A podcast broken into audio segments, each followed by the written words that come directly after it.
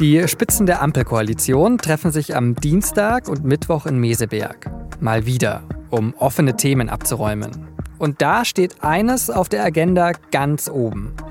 Der Industriestrompreis. Also ein günstiger Strompreis für einzelne Betriebe.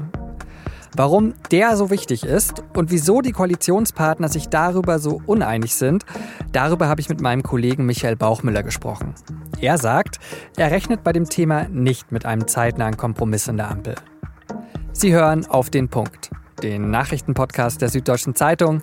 Ich bin Johannes Korsche. Schön, dass Sie zuhören.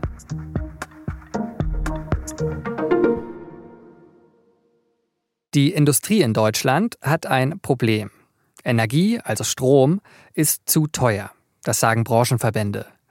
Und das trifft die Betriebe, die besonders viel Strom brauchen, natürlich auch besonders hart. Und deswegen hat Markus Steilemann vom Chemieverband VCI, dem Lobbyverband der Chemie- und Pharmaindustrie in Deutschland, schon vor einem Monat gesagt, es geht beim Industriestrompreis um das Löschwasser, nicht um die Brandschutzverordnung und Brandschutz. Was er damit sagen will, es ist dringend. Das Haus brennt schon. Keine Zeit mehr für Brandschutztüren. Wenn der Strompreis nicht sehr bald sinkt, das schwingt damit, dann könnten Unternehmen aus Deutschland abwandern und woanders produzieren. Im Moment ist der Preis auf dem Strommarkt höher als vor dem Ukraine-Krieg. Aber noch gilt die Strompreisbremse.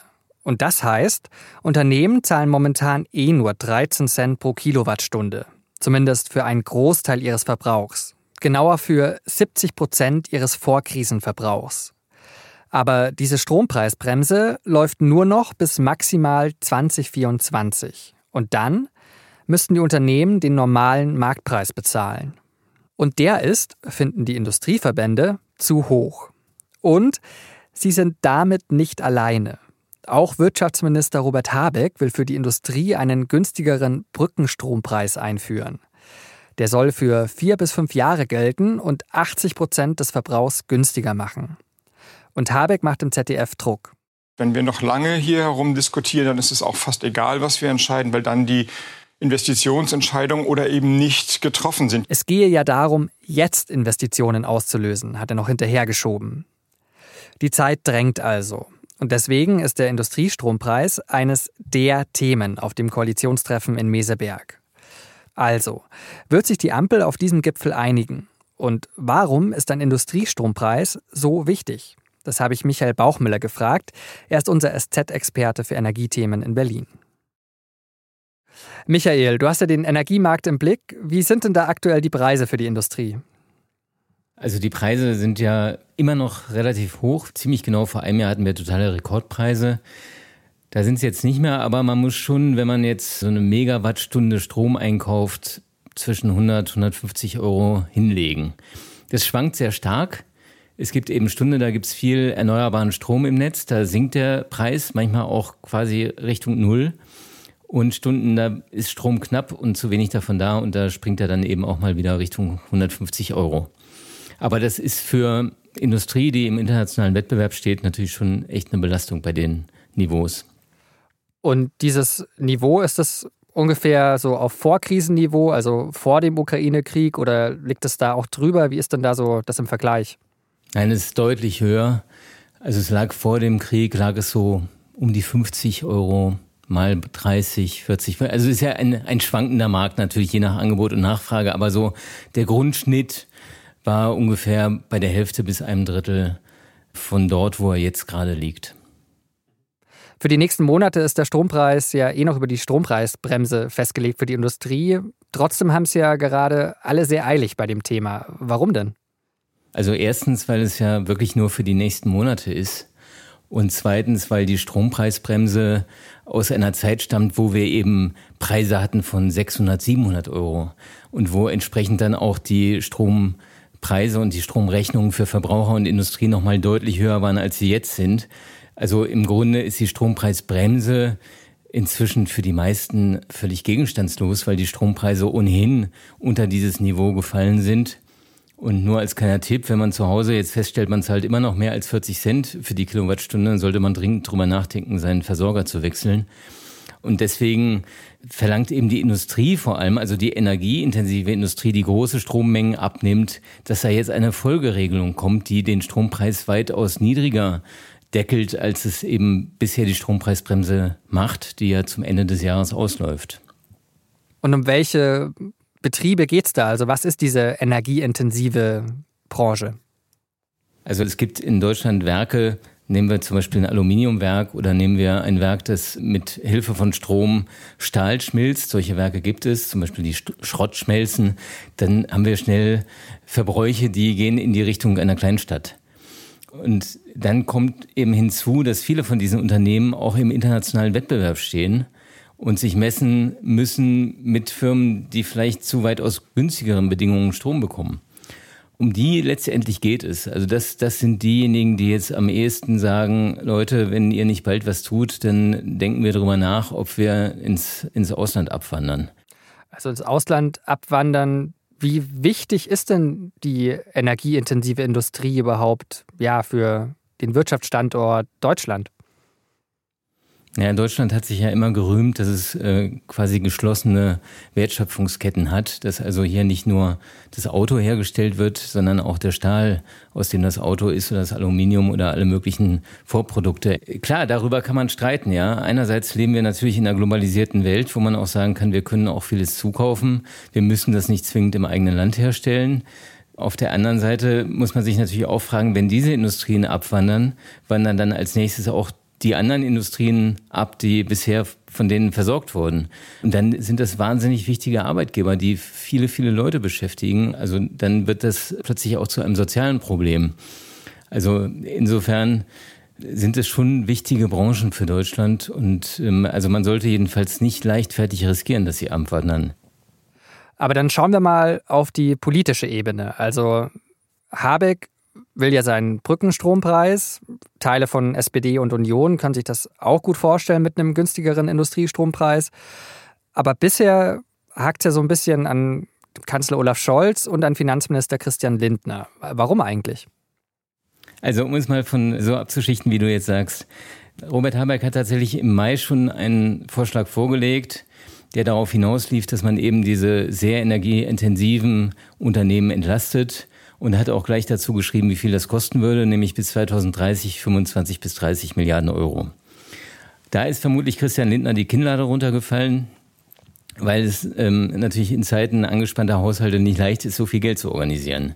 Und seitdem stehen die beiden im Grunde gegeneinander an der Stelle. Also Habeck hatte vorgeschlagen, das über den Wirtschaftsstabilisierungsfonds zu finanzieren. Man erinnert sich, der wurde mal zu Corona-Zeiten eingeführt, um die Unternehmen vor den Lockdown-Folgen zu schützen. Dann wurde er umgewidmet im Kampf gegen die Energiekrise. Und da würde Habeck sich gerne bedienen, aber dafür müsste der Zweck dieses Fonds geändert werden. Und da sagt Christian Lindner nur über meine Leiche. Das heißt, an der Stelle haben sie sich verhakt und dann kommt von der Seite, kommt noch Olaf Scholz ran und sagt, er möchte eigentlich auch nicht dauerhaft mit der Gießkanne den Strompreis senken. Das wiederum lässt jetzt eine Menge Interpretationsspielraum, weil also dauerhaft wollte ja Habeck das auch nicht, sondern erstmal eben als Brücke, wie du sagst, für die nächsten Jahre und auch nicht mit der Gießkanne, sondern für vor allem energieintensive Industrien.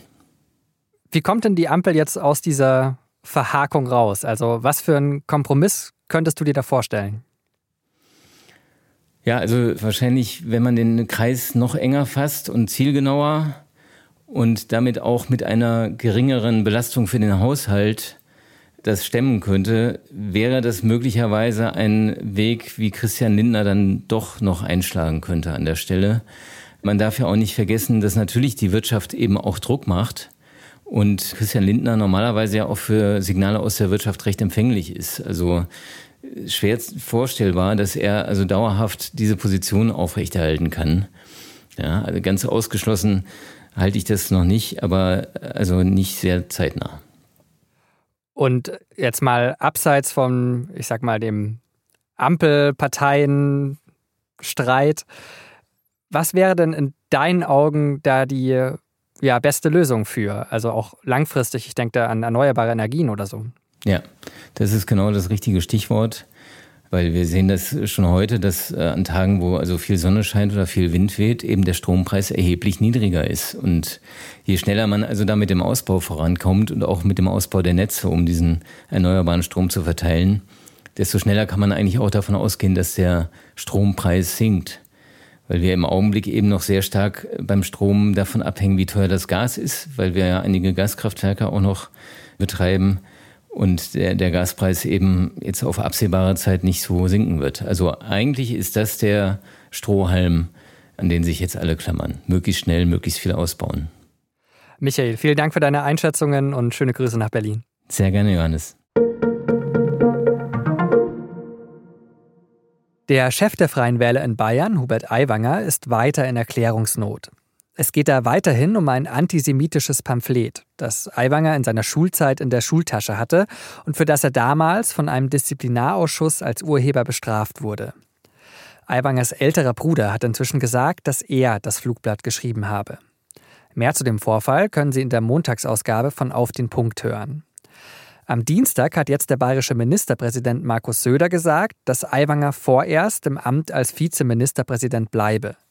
Aiwanger hat 25 Fragen bekommen, so Söder, die er jetzt schriftlich beantworten solle.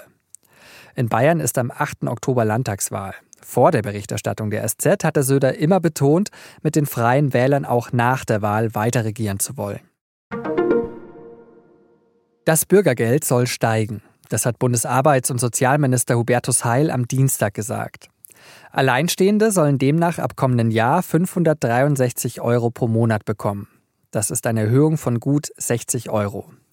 Auch der Regelsatz für Kinder wurde erhöht, je nach Alter der Kinder um bis zu 50 Euro.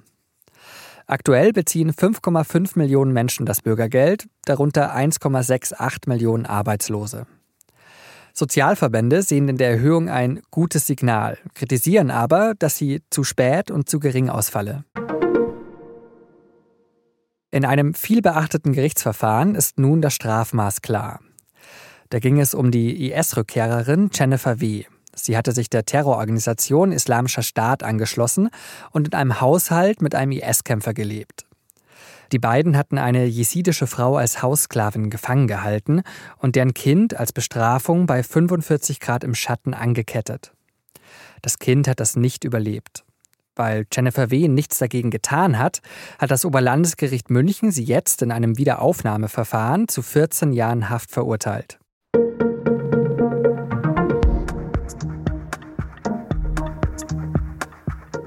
Am Mittwoch eröffnen die internationalen Filmfestspiele von Venedig. Eigentlich treffen sich da die größten Hollywood-Stars. George Clooney, Kate Blanchett, oberstes Regal. Aber dieses Jahr wird der rote Teppich weitgehend leer bleiben. Denn die Hollywood-Schauspielerinnen und Schauspieler streiken. Warum, das haben wir hierbei auf dem Punkt schon mal erklärt. Link zur Folge steht in den Show Notes. Aber was der Streik für Auswirkungen auf das Festival in Venedig und die Filmbranche allgemein hat, das lesen Sie in der SZ vom Mittwoch. Und natürlich auch in unserer Nachrichten-App. Link dazu ebenfalls in den Show Notes. Redaktionsschluss für Auf den Punkt war 16 Uhr. Produziert hat die Sendung Jakob Anu. Vielen Dank dafür und Ihnen. Vielen Dank fürs Zuhören und bis morgen.